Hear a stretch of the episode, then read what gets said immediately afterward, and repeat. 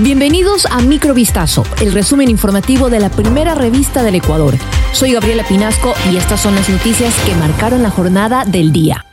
Ecuador pretendía convertirse en el primer país latinoamericano en enviar armamento, específicamente helicópteros, a Ucrania. Esto con el objetivo de apoyar a la nación europea contra la invasión rusa, según revelaron documentos de inteligencia estadounidenses que se filtraron. Sin embargo, las autoridades ecuatorianas negaron esta información. El medio estadounidense The New York Times accedió a los informes etiquetados como ultra secretos en los que se indica que el gobierno de Guillermo Lazo consideró enviar helicópteros de diseño soviético a Ucrania, una medida que fue apoyada por Estados Unidos. No obstante, los documentos suscritos en febrero del 2023 no aclaran si Ecuador cumplió con estas intenciones. Se reportaron enfrentamientos en la penitenciaría del litoral. Moradores de zonas aledañas al centro carcelario avisaron inicialmente de lo acontecido. Las autoridades intervinieron y evacuaron a personal civil de distintas áreas.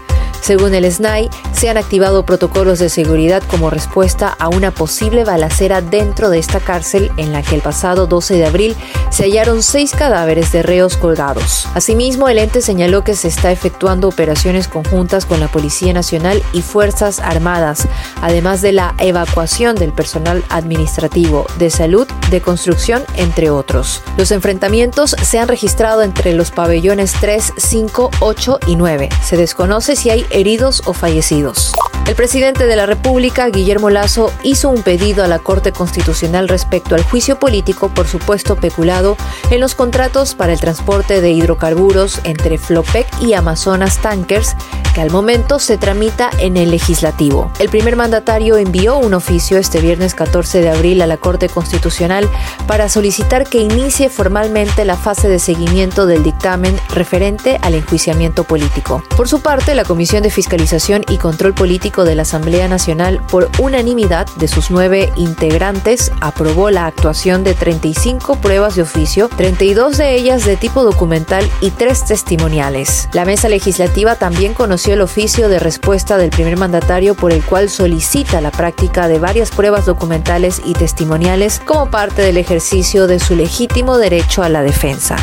En redes sociales se hizo viral un video con las polémicas declaraciones de un uniformado de la Policía Nacional sobre la responsabilidad de las familias de Esmeraldas en el combate a la inseguridad causada por el crimen organizado. En esta grabación aparecen reunidos un grupo de ciudadanos, autoridades y policías de la localidad hablando sobre la violencia en la que se está sumiendo la provincia, que se encuentra bajo estado de excepción por segunda vez en menos de seis meses y que implican un toque de queda así como el de la fuerza pública. En su intervención, el coronel Javier Buitrón, comandante de la subzona 8 en Esmeraldas, dijo textualmente, todos los problemas que se vienen ocasionando son responsabilidad de las familias esmeraldeñas. Asimismo, recomendó a los padres de familia que cuiden a sus hijos y que incluso utilicen chalecos antibalas para protegerse. Ante ello, una ciudadana rechazó esta declaración y pidió que nunca más se diga que la situación de pobreza estructural en Esmeraldas es responsabilidad de las familias. El Instituto Nacional de Migración de México informó del hallazgo de 209 migrantes de Centro y Suramérica en un tráiler abandonado en una carretera cercana a la localidad de Nuevo Teapa, en el estado de Veracruz. Entre los migrantes se halló a 161 adultos procedentes de Guatemala, 6 de Honduras y 6 de El Salvador, así como 5 de Ecuador. De esto, 23 personas viajaban en 9 núcleos familiares y 25 menores de edad procedentes de Guatemala lo hacían solos quienes quedaron bajo la tutela del Sistema para el Desarrollo Integral de la Familia. Una de las personas que presentaba síntomas de asfixia tuvo que ser trasladada a un hospital cercano. Esto fue Microvistazo, el resumen informativo de la primera revista del Ecuador.